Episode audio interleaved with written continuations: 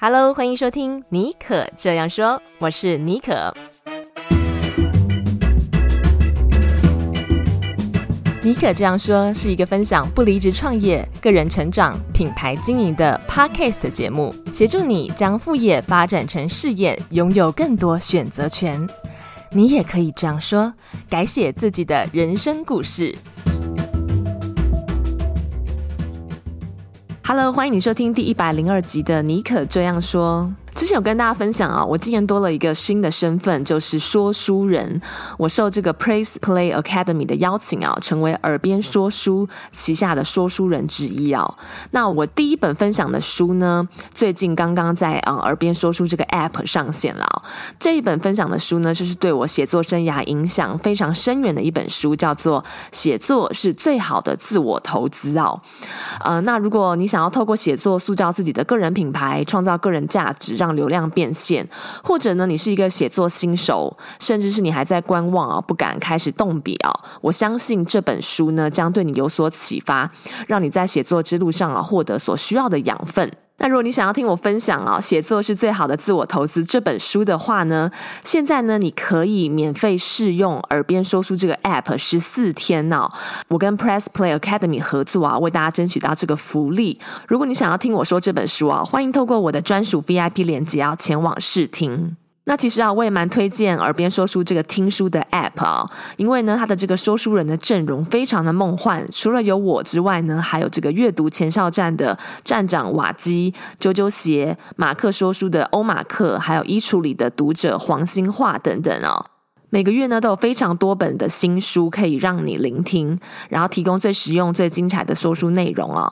而且每本书呢都有提供逐字稿和心智图哦，让你可以善用零碎的时间哦，透过听书一起用听觉畅游书海。如果有兴趣的朋友们呢，现在可以就点开我们这个节目资讯栏的啊、呃、这个连接，然后可以开通耳边说书十四天的免费无限畅听权限。好，今天我们节目请到的这位特别来宾呢，是这一阵子在 IG 上面非常红的一位呃知识型 KOL，她是鱼子小姐。鱼子小姐呢，原本呢也是一位。上班族，后来呢，在这个机缘巧合之下，开始经营 IG，分享如何透过经营自媒体啊，建立多元收入的管道。我相信一定很多人呢，都对这个主题很有兴趣，所以我们废话不多说，在音乐过后，我们马上请鱼子小姐来到我们节目现场。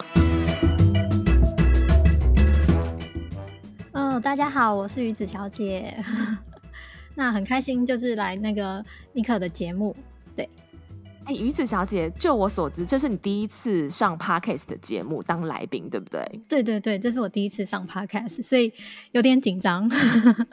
我觉得非常荣幸。其实我跟鱼子小姐在 Instagram 上面追踪对方已经有一阵子了。然后，呃，我很欣赏鱼子小姐她的生活的态度，以及她经营自媒体的一些方式跟心法，就是她很真诚，而且也很有策略性、很有逻辑的分享她做了什么事情，她是怎么样在七个月之之内粉丝从零，然后到一点八万这个数字，我觉得，尤其是现在 IG 那么难经营，是很少人可以达到这样子的，很快达到这样的里程碑。所以，我们今天就把他邀来节目现场，跟大家聊一下他到底是怎么做到的，而且他还有一点很。厉害的是哦，他之前其实是验光师，他一开始是社工，后来变成验光师，然后再转为前端工程师。然后我就非常的欣赏，因为我觉得鱼子小姐跟我的个人经历实在太像了，就是非常的花心，做了很多不同的职业，就是不是 stay 在一个 one track single。Occupation 这样子，所以我们待会也会跟他聊一下，他是怎么样不离职创业，开始经营他的自媒体。好，Just in case 有些人可能还不知道你是谁，可不可以先请你简单的介绍一下你自己，还有你过去的职涯经历，以及现在你在做什么？好，那呃，大家好，我是鱼子小姐。那我就简单介绍一下我过去的呃经验，这样子，就是我其实念书，大学的时候念的是社会福利，所以我毕业之后呢，就做了大概三四年的社工。那如同刚才尼可说到的，就是呃，我做社工之后，我其实转职到眼镜公司工作，就是完全不一样的领域。那其实工作内容包含就是销售眼镜啊，甚至到验光，到配眼镜。然后到眼镜的呃镜片的去磨镜片或是眼镜制作都要会。那后来因为自己其实我自己就呃因为我在国外出国的时候就看到大家都在用电脑工作，就想说诶到底他们在做什么？然后就发现说诶他们很多人是工程师，然后可以这样子远距工作，所以我就再去进修学习写程式，然后之后就转职成前端工程师。对，所以大概是我职涯经历，就是从社工，然后到验光师，到工程师。那目前的话，我是全职经营自媒体，就是包含鱼子小姐的被动收入实验室的网站跟 IG。那我的呃网站跟 IG 主要会分享各种被动收入的管道跟自媒体的经营。然后呃，我也有出一本电子书，就是分享自己没有任何的背景，然后呃怎么样从半年从一万呃从零，然后到现在大概一万九，快要两万的追踪这样子。嗯，哎，很不简单哎，而且你是在有工作的情况之下，呃，那时候是在做验光师吗？是在哪一份工作的时候，你开始经营自媒体？呃，我其实是在工程师的时候，工程师，因为他可以远端工作，对不对？对对对，比较 flexible 这样子。OK，对对对对。那除了就是当时、嗯、呃是这个前端工程师这个工作比较有弹性之外哦，到底是什么样的契机？有没有一个事件，或者是说这是慢慢累积、慢慢自然而然发生的一个过程，就让你开始哎打开了？呃，Instagram 的建立这个 Instagram 账号，然后开始经营自媒体，然后逐步建立起来你自己的多元被动收入的管道和你的个人品牌的王国。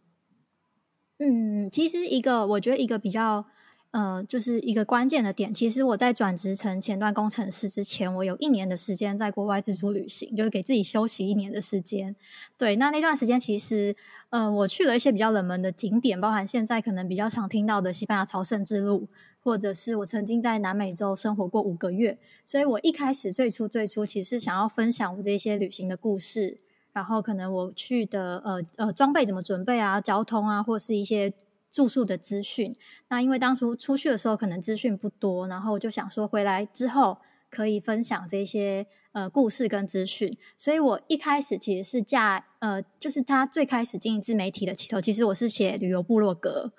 在现在这个被动收入之前，其实我是从旅游部落格开始写的，对，就是分享我这些旅游的资讯，呃，资讯，那包含在。呃，写这个部落格的同时，其实我就在去研究说，诶，那这个部落格是不是可以有一些变现呃变变现的方式，或者是可以有一些被动收入的来源？所以我就去研究，发现说，诶，部落格其实可能可以有一些广告的收益，或是联盟行销的收入。所以，呃，在旅游部落格之后，我就想说，那我可以专门再开一个网站，就是被动收入实验室，来分享这些、嗯、呃我研究出来的东西，包含呃就是这些被动收入的管道啊，然后呃如何从部落格或者是 IG 去做做到自呃自媒体的经营，然后去做变现的部分。Oh. 对，所以就开始了这个网站。所以其实开始是从旅游部落客起家，嗯、但是呢，从这个这是一个契机，然后开始去研究，嗯、呃，怎么样就是透过部落格可以做一些不同的尝试，然后反而现在是以这个分享怎么样透过自媒体建立被动收入，还有经营自媒体，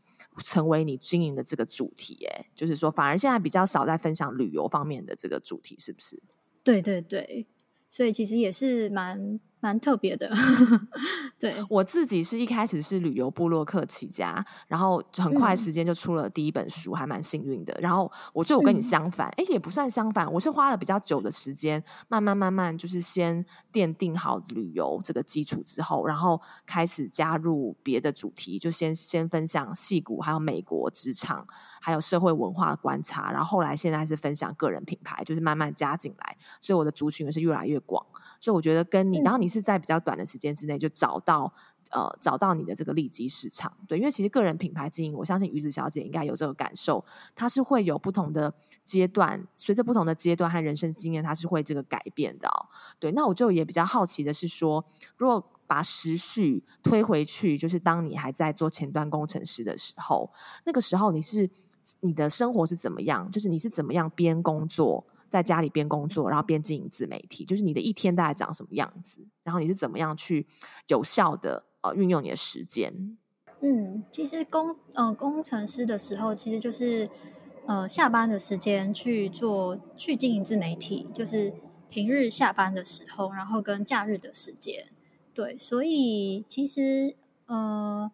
因为工程师，我们当时是可以有几天会是在家远距上班，所以其实就少了交通的时间，所以变得说自己的时间会比较充裕。那当然是我觉得会是有计划的去规划，说，诶，我今天要做什么事情。如果说如果说比较弹性的去就是去做的话，我觉得会可能呃比较没有那么有效率啦，所以我大概会排一下自己自己这个礼拜需要完成哪些文章，然后就利用呃周间，然后跟假日的时间去去写文章这样子。对我相信一开始也是要经过一番小小的摸索，然后才找出这样子就产制文章、产制内容的几个节奏，嗯、对不对？那你是怎么样摸索出这样的节奏？你做了什么样的尝试，嗯、或者花了多久的时间？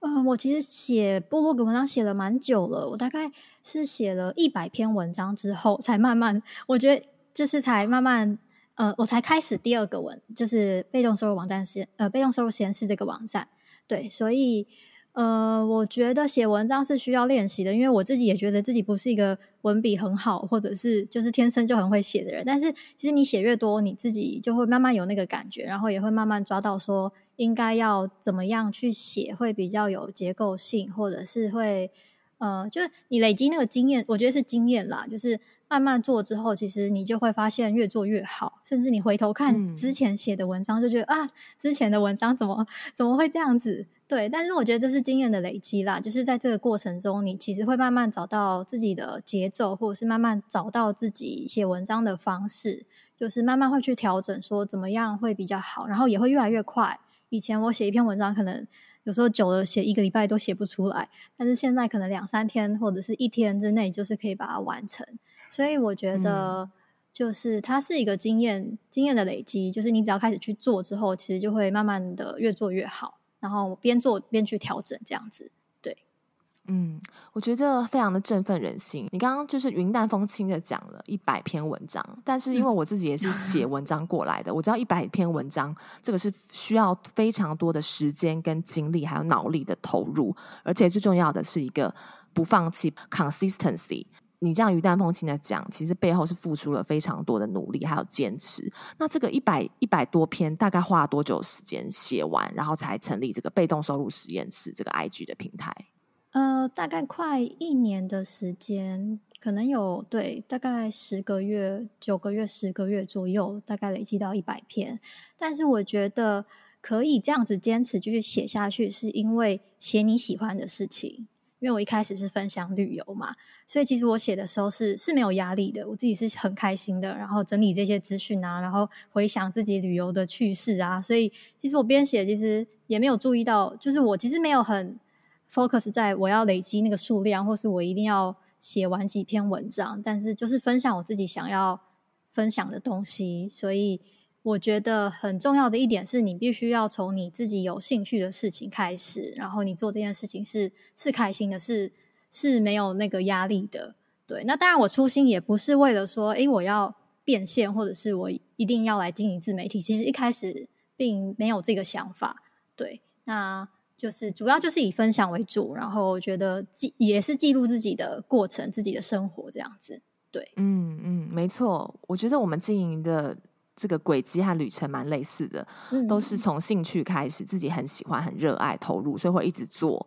然后，哎，在这个过程当中发现，哎，他竟然可以变现跟赚钱呢。然后知道的时候，然后赚到第一笔收入的时候。还有一点那种不好意思哦，又惊又喜，怎么可能会有这种事情发生？对，我现在看到鱼子小姐的表情，因为我们现在今天是台湾戏骨连线，然后我们有开摄影机录音，所以就觉得哎，我们的经营的轨迹其实还蛮像的。虽然就是呃，可能在时间点啊，或者是不离职创业的方式呃有点不同。其实你不离职创业也这个也算是。也是无心插柳，但是柳成荫，因为现在也做出一番成绩了哦。然后靠着这个自自媒体，呃，建立起来你自己的多元收入。嗯、那可不可以跟我们分享一下，当初前端工程师这个也算是一个很棒、人人称羡的这个职业啊、哦？是在什么样的情况之下决定要离职？应该是说，我相信，我觉得你是一个有计划的人，应该是说，在一些各方面的评估或者是经济条件的许可之下。达到了一个临界点，你觉得哦，你放心了，你才离职，或者是别的考量，可不可以跟我们讲一下你当初的考量点？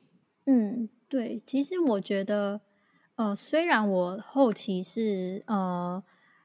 呃全职现在在经营自媒体，但其实我蛮建议大家一开始的时候就是边工作，然后利用下班的时间来经营，就是压力才不会那么大。对，那我自己考量的是，呃，考量的点是因为，呃。第一个是，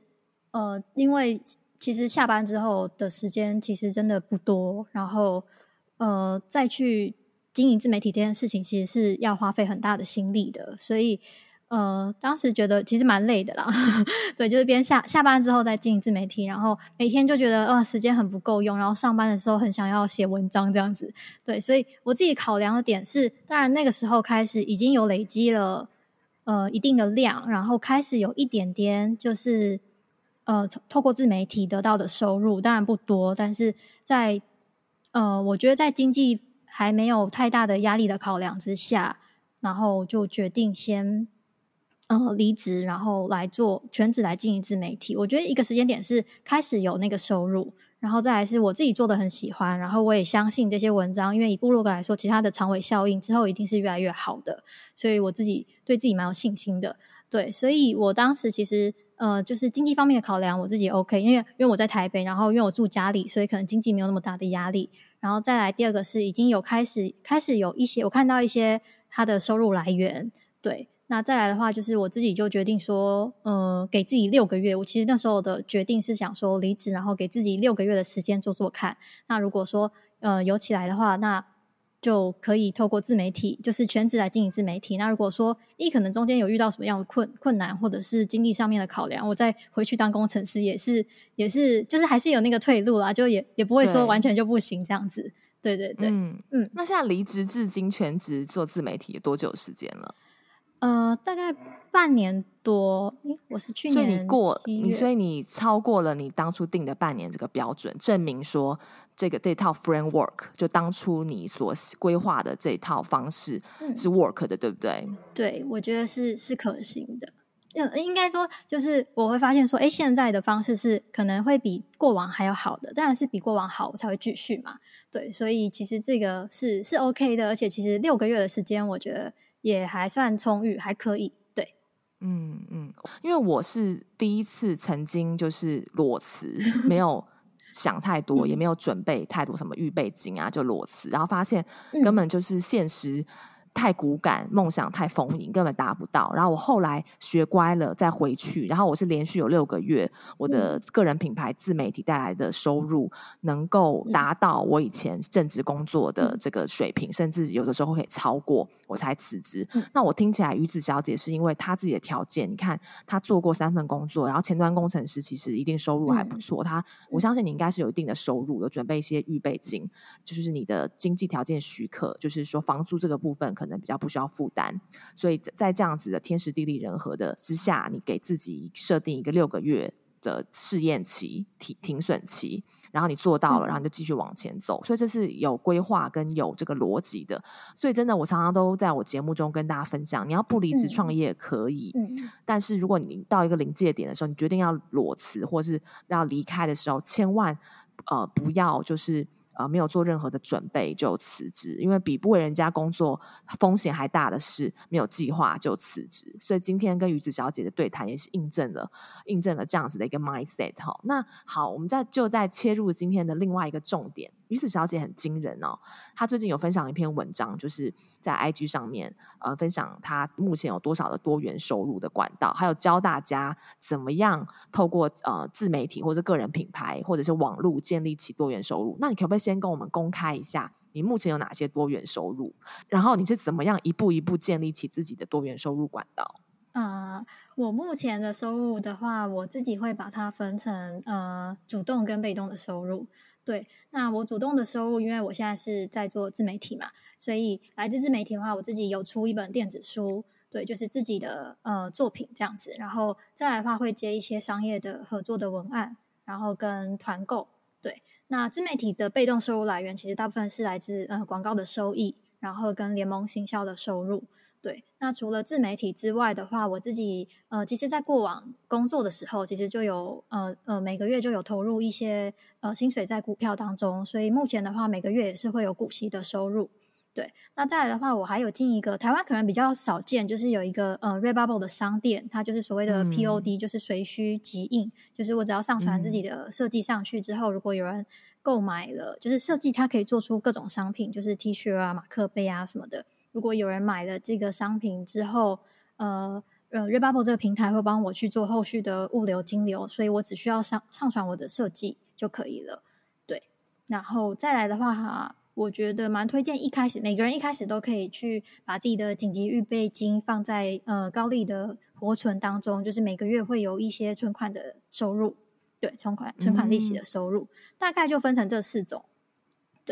你刚刚讲的那个 POD 哦，在国外其实已经行之有年呃一阵子，尤其是如果你是有这个设计 background，其实现在也不需要太强的设计 background。你在 Canva 上面，如果设计出来这个模板，是不是也可以在上面卖呢？可不可以跟我们讲一下这个 Redbubble 它接受哪一些形态的作品可以在上面进行贩售？嗯嗯嗯。其实除了刚才讲到的设计之外，就是因为我自己也不是本设计本科，我也没有特别会画画或是做设计什么的。那当然，一个部分是我们可以用 Canva 像这样子的软体去去设计我们的图案。那其实我在我的 IG 上面也分享过，所以就算你不会设计的话，其实也有蛮多种方式可以经营这个平台，就包含你可能是上传照片，因为也蛮多人是。透过照片，或是呃照片、风景照，或者是特定海边的照片啊，哪里的照片，作为它的一个设计，也算也算是一种设计啦。对，就是你可以透过照片，或者是你把设计这件事情外包出去，就是呃，我们可以外包请别人设计，然后呃，把这些东西变成你的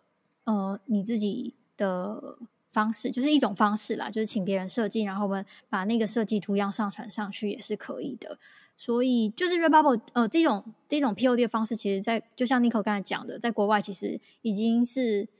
呃蛮长一段时间，也蛮成熟的，对对，是很普遍。然后其实我因为其实我研究很多，就在真的做这个之前，我其实看了很多国外的文章也好，影片也好，其实很多人就是靠这个呃每个月其实他可以很被动的有可能两万块、三万块台币的收入，所以我相信他时间拉长的话，其实也是一个很不错的被动收入管道。所以我在 IG 上面也有分享这方面的资讯，跟鼓励大家可以试试看这样子。对，诶，那我很好奇，在这些多元收入当中，主动收入就不用讲，你投入多少时间，你做了多少案子，你就收多少钱嘛。那这些被动收入，你有没有最推荐哪一个管道？也许是它是在占你的这块被动收入的大饼当中最多的，或者是说，就你的了解，你觉得它可以比较稳定，金额也比较可观的，有没有最推荐哪一种被动收入的来源？嗯，我非常推荐大家可以从呃经营自媒体开始去打造你的被动收入。其实就刚刚如同刚才讲的，其实经呃被呃自媒体它的收入的管道是非常多元的。对，那其实以自媒体来说，其实很多嘛，像 IG 啊，或者是部落格，或者是呃有些人拍影片，YouTube 或 Podcast 也都是。那我觉得最好最好入门的其实是 IG，因为它。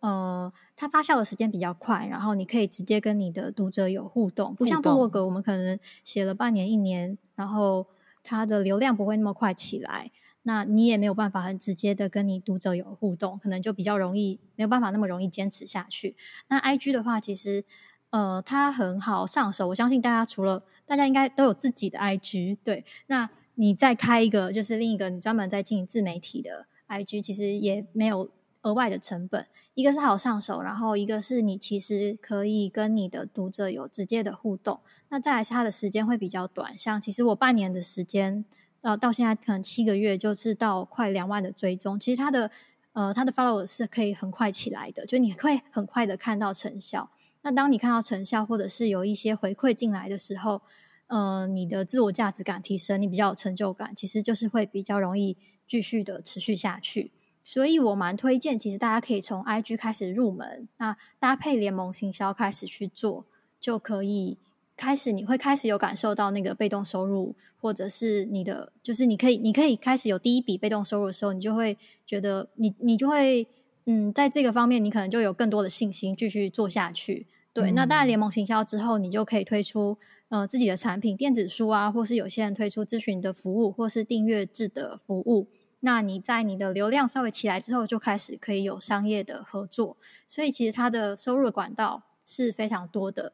嗯，对。那在 IG 之后，其实我蛮推荐是，如果你 IG 做了稳定的之后，其实可以建立你的个人网站。对。然后就是呃，网站的话，其实就是会打造你个人的形象品牌，会让你的更有专业的感觉。对，那那当然包括因为 IG 其实它的这个平台也不算是你的，我很推荐去做网站，是因为你自己呃有你呃自己架网站，自己架可能架 WordPress 网站，有你的网域，然后有你的呃你的地方，就是那个网站是不会突然比如说被关掉，或者是。呃有任何其他，就是像 IG，其实前一阵子有些人会就突然被关掉，或者是呃就是消失这样子、啊、被消失。对对对，嗯、那那有个人的网站其实就会降低这个风险。所以我蛮推荐，就是大家可以从 IG 开始，它是最入门、呃最好上手的 IG 开始经营。那稳定了之后，再搭配你的个人网站这样子。对、嗯，就是你是这个自媒体多元收入的这个，算是我觉得蛮专精的哦，尤其在那么短时间之内。那像赚钱的方式这么多元，你觉得要如何判断哪一个适合自己呢？嗯，我觉得对，赚钱的方式很多种，但是其实。呃，我碰到很多很多人来跟我咨询，或者是询问我说，比如说他想要经营自媒体，但是他不知道自己有什么可以分享的，或者是他不知道怎么样开始，或者是呃，就是各种问题。但是我觉得这些问题都是多想的啦，就是呃，我想各种收入，就是各种管道都有适合自己的方式，所以我会建议就开始去做吧。对，就是你去做了之后才知道自己喜不喜欢。然后像我自己一开始的文案啊，或者是我的图片、我的头像，其实跟现在也不一样。就是在 Canva 上随便选一个，先先放上去，然后开始先做。所以我其实会建议说，呃。开始去做吧，去尝试之后，你其实你才会知道你喜不喜欢。因为就如同我自己的工作一样，我做过很多 不一样，真的是完全不同领域的工作，包含社工啊、验光师或是工程师。但是如果不去做的话，其实不太，你不会了解说，诶，你自己是不是真的喜欢这件事情？对，所以我会建议，呃，不知道自己适合哪一种管道的话，其实都去尝试看看，去摸索看看。因为包含我自己。转职前端工程师的时候已经三十岁了，就是 我身边的人都跟我说：“你好有勇气哦！” 我当时就是听到很多很多的意见，就说：“哎呀，你你你已经就是这个年纪了，然后就是普遍来说，其实是已经呃算是比较年纪比较稍长，然后才开始转职这件事情，就是大家会觉得说，哎，嗯，蛮有勇气的。但是我觉得，其实如果我没有没有去尝试的话，我不不太会知道说自己适不适合。那其实我觉得经历过的事情也不会。没有用，因为其实如果我没有担任过工程师，其实我对架网站可能没有那么有概念，不知道怎么架网站，甚至是包含呃部落格啊，或者是 IG 的 SEO，我觉得都是我过往的学习历程，让我现在可以呃可以在这一方面有呃更快的上手，然后抓到其中的诀窍。所以我觉得呃很建议每个人就是都可以去尝试看看吧，而且。现在我很多的读者都是非常年轻的 大学生，对，更没有时间的压力，所以我很建议就是大家可以呃都去尝试看看，然后找到自己喜欢，然后自己呃适合自己的方式。对，Agree，十个完美的计划也不如一个微小的行动来的有效。我时常都跟我学员这样讲，因为我有些学员是有些很多 idea 想要经营的 idea，但是他一直没有迈开那第一步，或者是说他觉得说哦，还要把他的主题设定到一个完美舞，然后要学好写作，怎么拍片之后才开始。但是他们报名我的这个十周嗯个人品牌教练课程之后，我就跟他们讲不是这样子的，他们才发现，就像鱼子小姐刚刚讲的，你要从。做尝试当中，你才知道哪一个适合你，哪一个不适合你。然后你的经验跟兴趣，然后是市场刚好能够买单的，这些都不是你空想能够想出来的，是你要从行动和尝试的过程当中，你才会知道的。好，那我还想要了解你在那么短时间之内，就是哦，现在你看才经营七个月，粉丝 IG 的粉丝 follower 就要即将要两万了。如果你去回想你这七个月来，你觉得你做对哪三件事情？就是你。在自媒体经营上面，IG 的经营上面，哪三个是你成功的三大心法？可不可以跟大家分享一下？我觉得，呃，第一点最重要的是，其实就开始去做吧，就是你一定要有开始。对，那包含其实我我自己开始的时候，其实也没有想太多，就是先开了再去做。所以，呃，不要开始，不要担心你一开始的不完美。我们就是边做去边调整自己喜欢的样子，所以我觉得第一件事情是你要开始，你要去行动。那第二件事情的话，其实